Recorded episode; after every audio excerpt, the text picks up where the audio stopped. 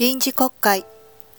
法案などについて審議するために通常の日程以外で開かれた国会。民法。特例的。通常のやり方とは異なる。特別に。出自。出どころ生まれに関すること。会合。仕事政治に関する打ち合わせ。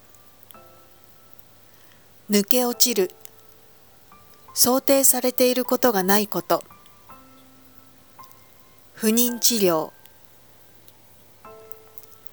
日本では以前に開かれた臨時国会で第三者から精子や卵子の提供を受けて生まれた子供に関する法律が成立しました。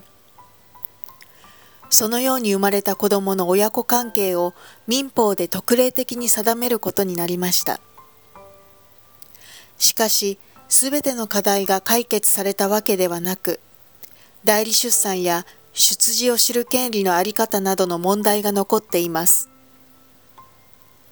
これを踏まえて、今後の課題を検討する国会議員のグループで検討会ができ、初会合にはおよそ40人の議員が出席しました。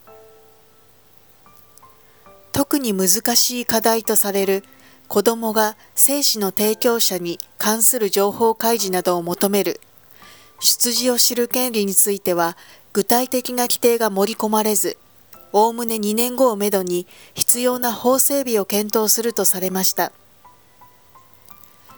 会合に参加した国会議員は、法律は成立したが、まだ抜け落ちている課題も多々ある。